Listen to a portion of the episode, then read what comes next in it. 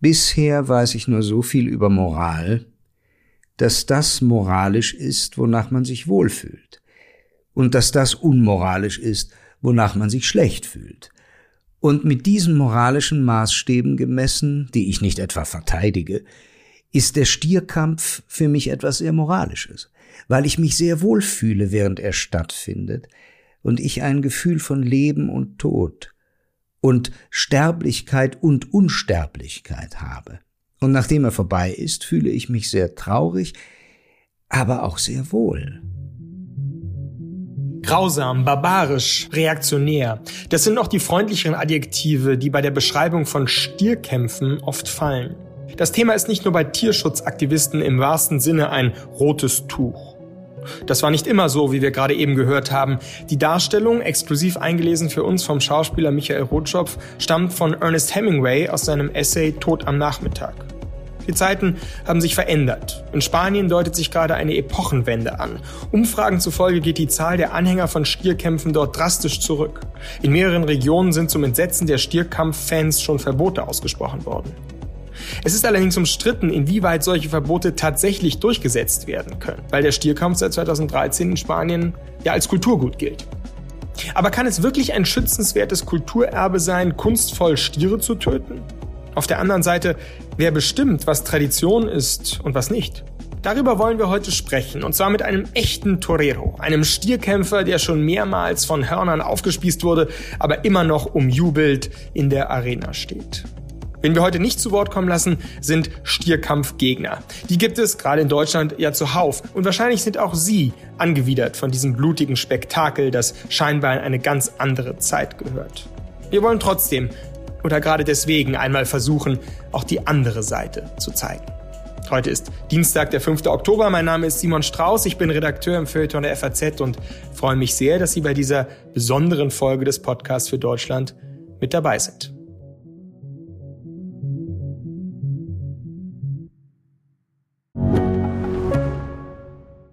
Mein Name ist Dr. Tillmann Rümenapf, niedergelassener Kinder- und Jugendarzt hier im Ennepe-Ruhr-Kreis. Die Einführung der Telematik sehe ich durchaus als Chance, aber aktuell fällt das System oft aus und es gibt viel zu wenig technischen Support. Dafür geht eine Menge Zeit drauf, in der ich die Kinder nicht genügend betreuen kann. Das muss sich ändern. Die besondere Nähe der niedergelassenen Haus- und Fachärzte ist in Gefahr. Was die Gesundheitspolitik jetzt dringend ändern muss, erfahren Sie auf rettetdiepraxen.de. Hier bei mir im Studio begrüße ich jetzt sehr herzlich meinen Kollegen Paul Ingendey aus dem Feuilleton, mit dem ich diesen Podcast zusammengestalten darf. Paul, du warst fast 20 Jahre lang ein großartiger Korrespondent äh, der FAZ in Spanien und hast einige Stierkämpfe erlebt. Erinnerst du dich noch an den ersten Stierkampf, den du erlebt hast? Ja, es ist eine sehr tiefe Erinnerung, weil sie mich erinnert hat, äh, als ich als Zehnjähriger zum ersten Mal in ein Stadion ging, ein Fußballstadion. Als Zehnjähriger das Grün des Rasens zu erleben, war ähnlich wie äh, die Arena zum ersten Mal zu sehen, den Sand und dieses Rund, viel kleiner als ein Fußballfeld. Die Emotion, die mich da gepackt hat, ist für mich bis heute unerklärlich. Ich kann nur sagen, sie ist da und ich fühle mich durch, durch Hemingways Beobachtungen in der Einleitung seines großen Buches äh, wirklich ausgedrückt. Äh, er stellt ja eigentlich auch die Frage, das, was wir da empfinden, müssen wir ernst nehmen, weil es da ist und wir müssen dem auf den Grund. Und Hemingway ist, solange er konnte, zu Stierkämpfen gegangen, weil sie ihn so fasziniert und angezogen haben. Und ich kenne in meiner Bekanntschaft Frauen wie Männer, äh, die absolut fasziniert sind und die alle wie ich eigentlich darüber grübeln, was genau zieht uns an. Und ich habe sehr viel gelesen, um das besser zu verstehen. Und ich glaube, ich kann es nur skizzieren und wir kommen, glaube ich, da heute auch hin. Aber es bleibt ein absolutes, wenn man so will, vorbewusstes Erleben und Empfinden. Und es hat eine gewisse Autorität über mich, denn ähm, ich stelle mir nicht die Frage, ist das jetzt gut angesehen oder ist das schick oder ist es modern? Ich bin Tierschützer wie viele andere auch. Und trotzdem bin ich angezogen. Diesem Rätsel äh, will ich schon seit langem auf den Grund gehen.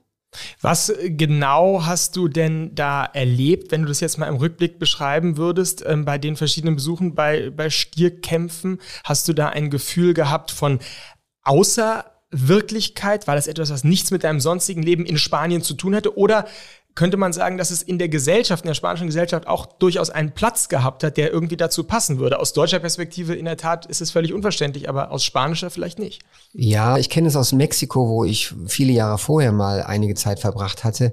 Der Tod ist präsenter im täglichen Leben. Äh, die Sprache ist fleischlicher, sinnlicher, körperlicher, härter oft auch schmutziger. Das andere ist, dass mich ähm, an der Arena unendlich fasziniert dass es eine Bühne ist und wie ich dann im Laufe der Jahre erst herausfand, sowohl über die Gesellschaft wie auch über mich selbst, ist, dass der öffentlich aufgeführte Tod ein Skandalon ist. Das heißt, wir können beim großen Tier wie dem Stier eigentlich in unserer Gesellschaft heute nicht akzeptieren, dass für unser Zuschauen ein solches Wesen getötet wird und zwar rituell getötet nach Regelwerk und Vorgabe. Das ist ungeheuerlich im Wortsinn und ich will es genauso ernst nehmen, wie es das Ritual vorschreibt. Es ist ja wie nicht, wie die Gegner sagen, ein, ein, ein Blutsport. Es ist kein Sport, es ist kein Zeitvertreib, es ist ein Ritual, das seit vielen hundert Jahren aufgeführt wird. Übrigens seit dem 18. Jahrhundert gibt es Kampfstiere als Züchtung, ist eine eigene Spezies, die ebenso bedroht wäre wie der Stierkampf selber, wenn man das abschaffen wollte. Aber ich deute wirklich nur an, dass dort ein Drama aufgeführt wird, dessen Wiederholung ähnlich tief wirkt wie die Wiederholung der heiligen Messe. Auch wenn das jetzt gerade blasphemisch klingt, aber es ist wirklich so gemeint. Es ist sehr alt, sehr tief und ich rede immer von einem Ideal, dem wir hinterherlaufen. Wir, auch die Zuschauer, laufen diesem Ideal hinterher, die ideale Bewegung, den Tanz fast zu erleben.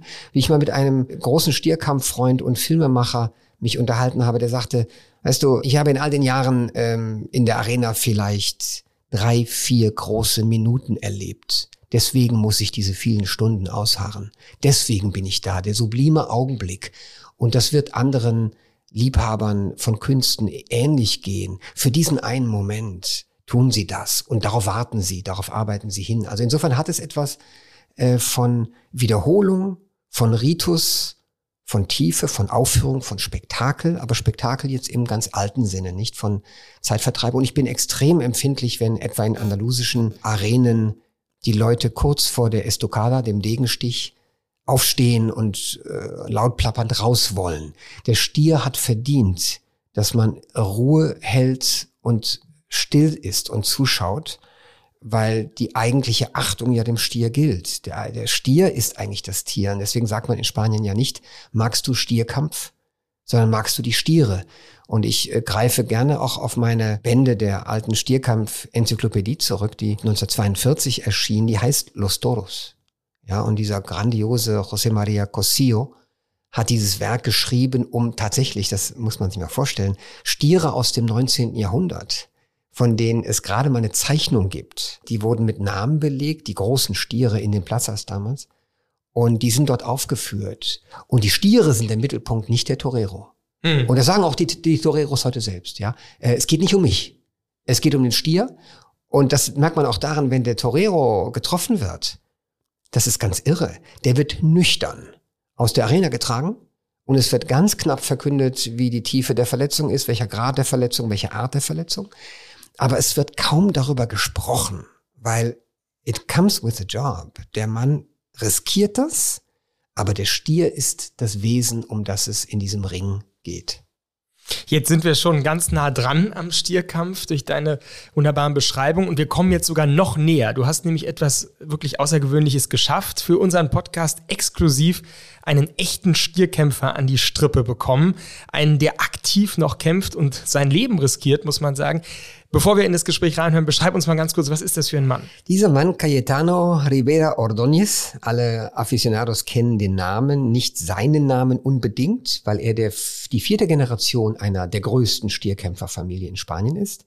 Also Hemingway und Orson Welles kannten die Vorfahren dieses Mannes, den Großvater Urus, äh, den, den Großonkel. Und dieser Cayetano ist heute 44 Jahre alt, hat mit 28 selber erst wirklich angefangen, aber er ist aufgewachsen als schon als Baby mit dieser Stierkampfwelt. Und ähm, es ist ein, ein sehr eloquenter Mann, der das auch beschreiben kann, sehr netter Mann. Und als ich ihn anrief und ansprach darauf, dass ich ihn vor sieben Jahren mal bei einem üblen Hornstoß gesehen habe in Andalusien, äh, erinnert sich natürlich an jeden, an jeden Vorfall dieser Art. Und er hat mir auch beschrieben ein bisschen, wie, dann, wie es dann in dem Stierkämpfer aussieht, wenn er getroffen wird und was dann passiert, was man machen muss. Ähm, dieser Mann ist also wirklich einer, der, der die Ideale verkörpert und auch vertritt und ähm, der das nimmt, was das Schicksal ihm da bietet und der vor jedem Stier dieselbe Achtung hat und sagt, hier könnte sich für mich etwas entscheiden. Tod am Nachmittag ist trotzdem noch möglich. Wir hören in das Gespräch einmal hinein.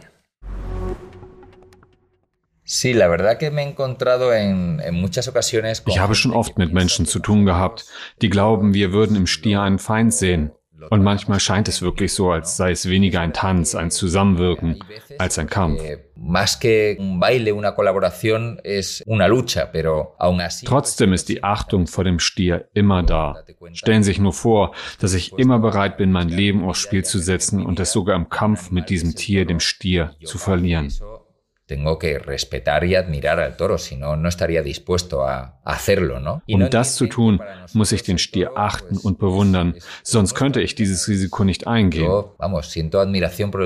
Die Menschen verstehen nicht, dass das Tier für uns das Leben bedeutet. Ich empfinde Bewunderung für ihn und auch Stolz und große Befriedigung, wenn ich in der Arena Gelegenheit hatte, den Stier dank dieses Miteinanders mit ihm zu begnadigen. Eh, se lo han concedido y eso es una gran satisfacción que sentimos. No, no estamos en contra del toro, como mucha gente piensa. Wenn ihm das gewährt wird, ist das auch für mich eine Befriedigung. Wir sind nicht gegen den Stier, wie viele meinen, ganz im Gegenteil. Eh, Wollte ich als Tier wiedergeboren werden, ich würde den Kampfstier wählen. Ohne jeden Zweifel. Ich schaue ja nicht nur auf die letzten Minuten im Leben des Stiers, sondern auf die vier langen Jahre, die er draußen in Freiheit auf der Weide verbringt. Verglichen mit jedem anderen Nutztier hat er ein sehr würdiges Leben und einen würdigen Tod. Außerdem kann er manchmal das Weiterleben erringen. Ich glaube also wirklich, die Achtung vor dem Kampfstier ist offensichtlich.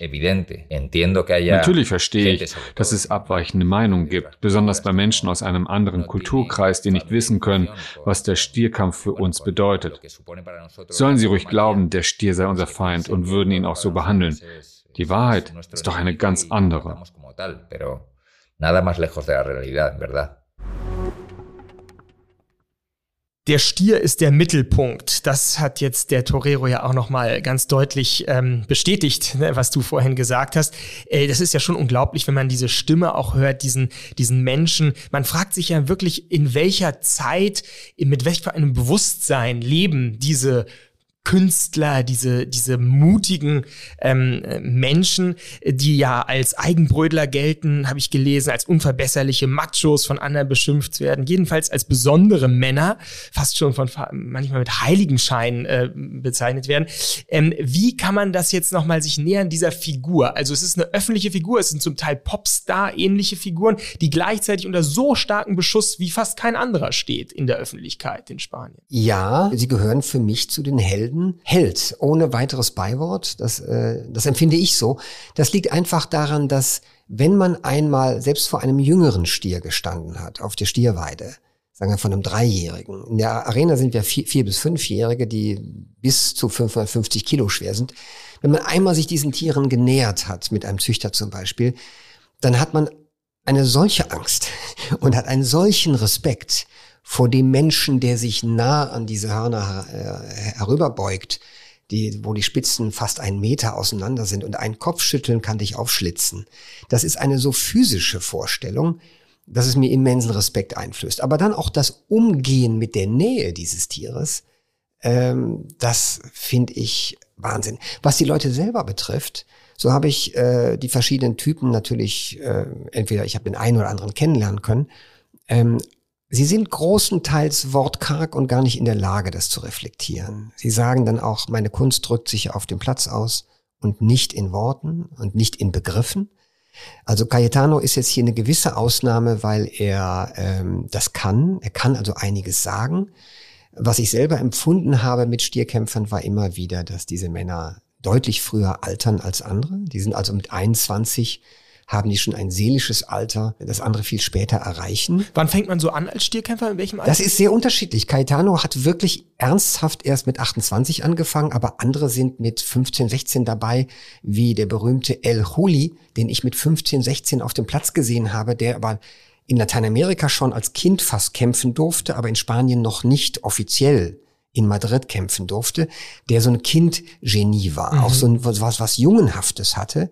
Und dann in diesem zarten Gesicht kamen die ersten Narben von den, von den Hornstößen. Und steigt man dann auf, also es gibt ja die Picadores oder wie sie heißen, nicht, die in der Seite sind, werden die dann auch Stierkämpfer? Ein Stierkämpfer hat eben eine Mannschaft. Die Picadores sind dann die Leute auf dem Pferd, das sind zum Teil schwere Männer, die nur die Lanze stechen. Äh, sehr zur Verachtung des Publikums übrigens. Dann gibt's die Banderilleros, die die Banderilla setzen, also im, im, in einem, einem früheren Teil des Stierkampfs werden, wird der Stier dadurch ge geschwächt.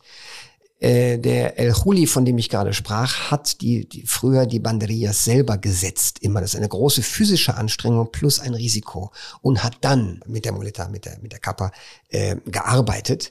Und er hat dann irgendwann aufgehört, so zu arbeiten. Aber es gibt Stierkampfschulen, wo Kinder reingehen. Ja, es gibt also in, in Madrid eine sehr anerkannte Schule. Und ähm, das kann man also mit ganz früh beginnen. Und es ist, das soll ich noch dazu sagen, weil es soziologisch wichtig ist, es war früher wirklich eine Aufstiegsmöglichkeit für die armen Jungs aus Andalusien, aus Extremadura, sehr arme spanische Regionen. Das ist eine Aufstiegschance wie der Fußball auch. Und deswegen ist es oft eine sehr geschlossene, natürlich eine ländliche Welt. Die großen Stierfarmen sind in Salamanca, Extremadura, Andalusien. Und auch um Madrid rum gibt's natürlich auch äh, große, große Stierfarmen. Das andere ist, dass sie müssen um sich einen Nukleus bilden von Isolation, weil sie heute auch von der Klatschpresse verfolgt werden. Junge Toreros, die gut aussehen, und die sehen oft gut aus, sehen ja auch in ihren Klamotten toll aus. Die eine Stunde kostet das, die anzuziehen, bevor sie in die Arena können. Ähm, also ich deute hier nur an, dass es einen wirklichen Kult, einen, einen, einen wirklichen Mythos um diese Leute gibt und dass das aber eigentlich nicht nah an sie rankommen darf. Das sind sehr abgeschlossene Menschen, die sich konzentrieren müssen und die dann in eine große Einsamkeit hinausgehen, in dem Augenblick, wo Tausende ihnen zujubeln. Und das ist der Moment, wo ich selber auch nicht mit Worten ran kann. Ich kann niemandem, auch heute dir nicht beschreiben, was es bedeuten mag, wenn ein Stier, der so groß ist wie du selbst und der dich mit einem Nicken umhaut oder dich aufschlitzt, wenn der dich vor eine Aufgabe stellt, nämlich mit ihm ständig nah zu tun zu haben, ja. Und äh, da bleibt einem kurz das Herz stehen. Das ist einfach Wahnsinn, das zu, das zu erleben. Und ich gebe auch sofort zu, dass dieser Morbo, wie die Spanier sagen, dieser morbide Anteil, dieser Reiz des grausamen, gruseligen, der spielt natürlich eine Rolle. Ich würde ihn nur niemals darauf reduzieren. Wir erleben es im täglichen, in der täglichen Existenz niemals, dass wir diese Art von Verletzungen willentlich herbeigeführt sehen das ist so einzigartig, das dann äh, in, in der Arena zu sehen, dass es schon mal meine Rolle als Zuschauer verändert. Ja, ich gucke einfach anders, aber es geht mir ebenso wie dem berühmten Filmregisseur, der mir das damals erzählte. Es gibt auch wahnsinnig langweilige Dinge. Es gibt schlechte Stiere, es gibt schlechte Toreros. Nur, dass der Torero sich nie rausreden darf. Der muss weitermachen, während der, der Stier der nicht drauf ist, der schwach ist, der wird zurückgezogen und es kommt neuer. Ja? Und dann gibt es eben alle Arten von Unfällen, die passieren können. Es kann ja auch das Pferd mal umgestoßen werden vom Stier. Oder es kann sogar ein Stier mal die, die Hürde nehmen und zu den Zuschauern reinspringen, wie auf der berühmten Radierung von Goya. Wir werden jetzt gleich nochmal über Zeit und auch das zeitgemäße bzw. unzeitgemäße des Stierkampfs sprechen. Aber zuvor hören wir noch einmal hinein, was Cayetano selber, äh, wie er selber beschreibt, was äh, äh, für Typen, was für Menschen Matadore sind. Nosotros estamos acostumbrados a, a vivir un, pues, eh, Wir sind daran gewöhnt, ständig im Training zu sein, und zwar mit absoluter Hingabe. Natürlich haben wir den Stier immer vor dem inneren Auge, aber auch körperlich bedeutet das eine enorme Vorbereitung. Dann sind wir hochaktiv, und wenn es uns mal erwischt, auch dann glaube ich.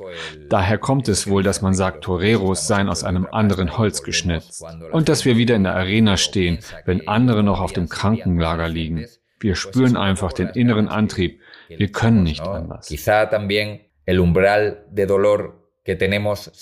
Vielleicht ist auch unsere Schmerzschwelle höher als bei anderen. Vielleicht deshalb. Obwohl wir im Grunde ganz normale Menschen sind, hat das, was wir tun, überhaupt nichts Normales oder Gewöhnliches. Wir stecken Schläge ein, wir erleiden Verletzungen, die wir überwinden müssen. Und das lässt uns den Schmerz leichter ertragen. Obwohl, am Ende geht es um den inneren Antrieb, nichts anderes. Nur deshalb rührst du dich wieder, dehnst und streckst den Muskel immer noch ein bisschen weiter.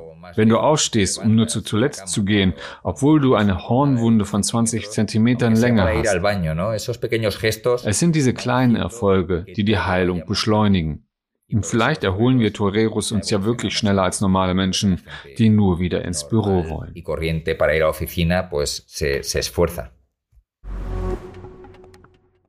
Matadore sind aus einem anderen Holz geschnitzt als Menschen, die jeden Tag ins Büro gehen, sagt er.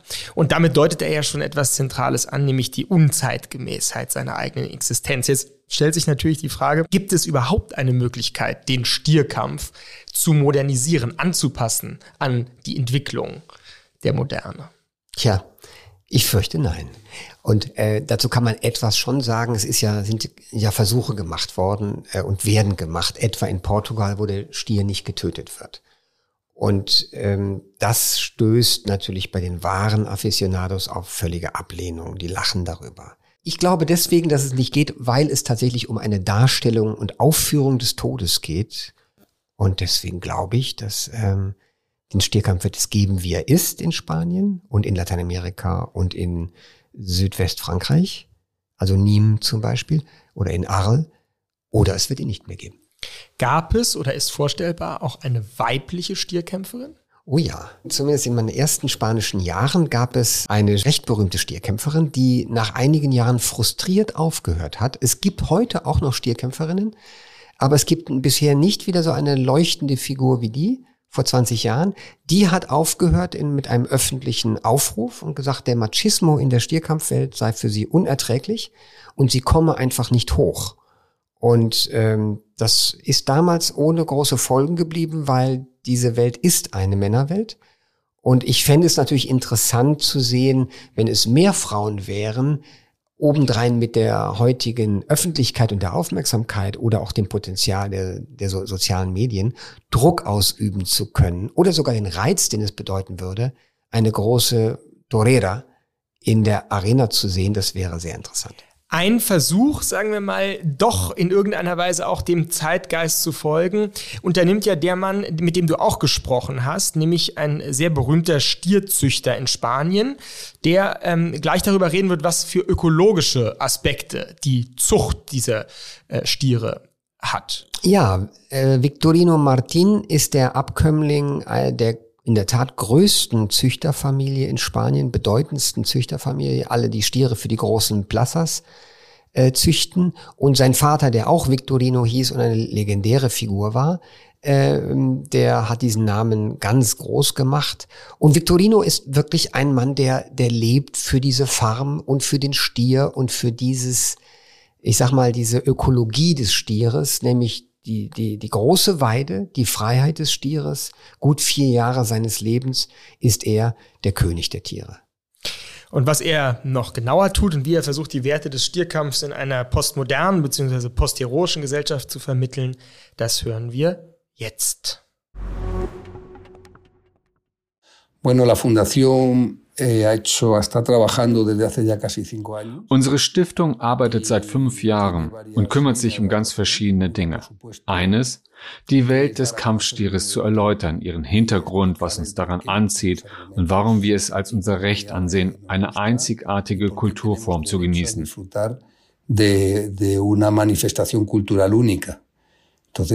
Es gibt viele weitere Gründe, aber der wichtigste ist, die Freiheit jedes Einzelnen zu wählen, wie wir leben und wie wir sterben wollen.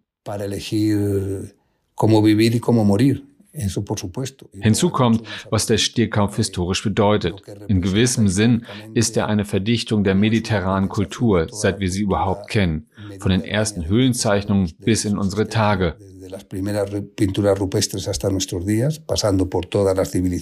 Eh, der Stierkampf durchläuft die Zivilisation des Mittelmeerraums. Er ist fast eine Kulturgeschichte im Miniaturformat und eine der stärksten kulturellen Ausdrucksformen überhaupt. Wozu natürlich auch die Ökologie gehört, unser Verhältnis zur Umwelt.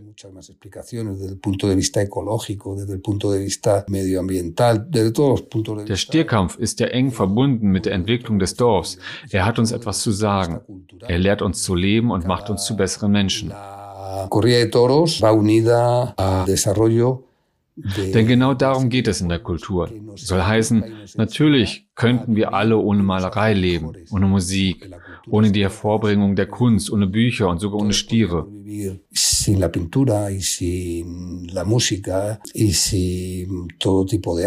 Aber dann wäre das Leben unendlich viel trauriger und langweiliger. Es wäre einfach nicht dasselbe Leben. Es hieße nicht leben, sondern fast schon dahin vegetieren. Reines Überleben ohne Sinn, essen, schlafen, sich fortpflanzen. Schon daraus erklärt sich, warum es Stiere geben muss. Sie machen uns zu besseren Menschen. Sie lassen uns wachsen. Sie bringen uns zum Nachdenken und dazu, Fragen zu stellen. Porque nos hacen crecer, porque nos hacen pensar, porque nos hacen ser críticos.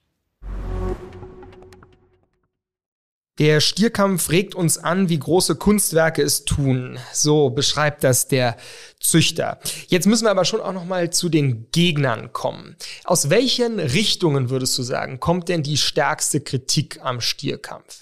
Früher vor 10 Jahren, 15 Jahren gab es ohnehin schon eine Front von sogenannten Antitaurinos, den Stierkampfgegnern, die das einfach nicht wollen als blutiges Spektakel und dass der Mensch sich nicht äh, ergötzen solle am Blut eines solchen Tieres. Das heißt, da gibt es auch den Tierschutzgedanken, den reinen Tierschutzgedanken. Das sind auch Leute, die auch dann keine Gans essen und auch kein Tier töten werden, also Vegane im Grunde. Aber dann ist in den letzten Jahren was hinzugekommen, etwa in Barcelona, in Katalonien, wo der Stierkampf als Symbol für Spanien genommen wurde und auch sozusagen abgeschafft wurde, um politisch etwas auszusagen. Und dann haben einige eher konservativ bis rechte Kreise, nicht nur die PP, die Konservativen in Spanien, sondern auch Vox, die neue rechte Partei, bis rechtsradikale Partei, die haben den Stier auf ihre Fahnen geschrieben und gemalt. Und dadurch wurde der Stierkampf in etwas hineingezogen, was eigentlich gar nicht zu ihm gehört. Dadurch wurde er politisiert und deswegen kann eigentlich alles geschehen. Ja, deswegen wird auch das Thema aufgeladen und man benutzt das Thema für etwas anderes, wie das eben in Katalonien vor einigen Jahren schon der Fall war mit dem, mit dem Verbot in dieser Region Stierkampf auszuüben. Deswegen ist das nicht nur sehr umstritten, es ist äh, in Zukunft wird es auch nicht weniger werden, diese Gegnerschaft gegen den Stierkampf. Und es wird auch abnehmen, denke ich mal, durch die Generationen, die aufgewachsen sind in einem doch äh, veganen Gedanken oder den Planet schützenden und das Tier schützenden. Man muss eines immer mit bedenken. Wer den Stierkampf nicht mehr will, wird auch diesen Kampfstier als Spezies verlieren, denn er ist natürlich so unendlich teuer in der Haltung, in der Aufzucht, äh, in der Fütterung, dass man sozusagen das Aussterben dieser Spezies damit beschließen würde. Also das ist einfach die Rechnung, die man aufmachen muss und die auch jeder Züchter aufmacht. Wie lange schätzt du ein, wird es noch Stierkampf geben in Spanien? Völlig unplanbar. Das, äh, weil die Gegnerschaft gibt es schon länger, die Demonstrationen auch. Ich glaube, sie haben zugenommen. Ich meine, der Zuspruch sinkt. Das ist zumindest, zumindest die Zahlen, die ich lese. Aber jetzt wirklich zu sagen, wann das Sterbeglöckchen klingelt, das ist für mich heute unmöglich. Aber du hast gesagt, äh, auf dem Land natürlich, also auch in Spanien, Land-Stadt-Unterschiede, wird es wahrscheinlich länger noch überleben als in der Stadt, nicht? Ja, es sei denn, es würde per Gesetz verboten, etwa die Stierfeste. Es gibt ja auch ganz viele Volksfeste in Spanien auf den Dörfern, wo der Stier eine Rolle spielt. Darunter, wie ich finde, barbarische Stierfeste, etwa Valencia mit den brennenden Hörnern, wo er durchs Dorf gejagt wird. Es gibt darunter ganz fürchterliche Dinge, die ich, die ich ablehne. Ähm, aber da wird natürlich das Volkstum, das Brauchtum, die Sitte auf dem Dorf wird noch lange etwas machen, auch gegen eine Regelung. Aber das wird der Gesetzgeber am Ende auch entscheiden und entweder durchsetzen können oder nicht. Ich habe vorhin gesagt, postheroisches Zeitalter, in der wir leben. Vielleicht zum Abschluss, wenn du nochmal zusammenfasst, was wir auch jetzt gehört haben mit den beiden ähm, wirklich eindrucksvollen Stimmen. Was geht verloren, wenn der Stierkampf verboten wird, wenn jüngere Generationen diese Erfahrung der Fremdheit nicht mehr machen? Ja, sehr viel. Ich glaube, es geht verloren eine Art von äh, Todesdarstellung und Konfrontation mit dem Tod, der ja aus unserem öffentlichen Leben weitestgehend verbannt ist. Der Tod ist uns peinlich, unangenehm. Wir können mit ihm nicht umgehen. Wir hassen die Physis des Todes. Wir hassen das Blut, es sei denn, wir sehen es im Film. Und da gibt es ein Element, nicht, dass ich mir Gewalt herbeiwünschte, aber es gibt ein Element, das ich für den Menschen äh, für wichtig halte, für groß halte. Das zweite ist eine Art von Tapferkeit, Mut, Stoizismus, Risiko eingehen, ähm, Verantwortung für das eigene Leben übernehmen, standhaft sein. Es gibt ganz viele, das, das gilt, gilt so als, als Männertugend. Ich halte das eigentlich für falsch, diesen Gedanken. Ich glaube, es sind menschliche Werte, die damit einhergehen, weil ich von Standhaftigkeit, Mut, Tapferkeit äh, in jedem Menschen sehr viel halte. Deswegen äh, sehe ich da in der Tat ein Vorbild, das einfach verschwinden könnte. Und ich sehe eine große Metapher für den Lebenskampf selber verschwinden. Wunderbar, lieber Paul, eine Metapher für den Lebenskampf. Hab vielen Dank für deine Gedanken und die wirklich sehr interessanten Gespräche, die du geführt hast. Hören wir jetzt zum Abschluss dieses Podcasts für Deutschland noch einmal Victorino, wie er über den Stierkampf spricht. Und dann entscheiden wir jeder selber, ob der Stierkampf wirklich nur Barbarei ist oder eben doch auch ein bisschen Kunst.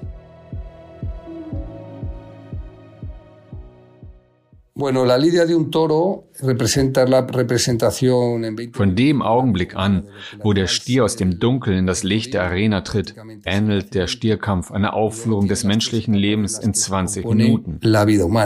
Eh, da ist die Geburt, dann folgen die drei Schritte, in denen sich das menschliche Leben vollzieht. Eine erste Etappe des Lernens mit ein wenig Schmerz, die Kindheit und die Jugend. Ein Atemholen, ein Nachdenken. Die zweite Etappe besteht darin, dass der Stier sich den Banderias gegenüber sieht. Und dann die dritte und letzte Etappe, die mit dem Tod endet. Das ist die Zeit der Reife und des Alters, die im Stierkampf dem letzten Teil mit Tuch und Degenstoß entspricht. Es, la representación real de una vida en 20 minutos.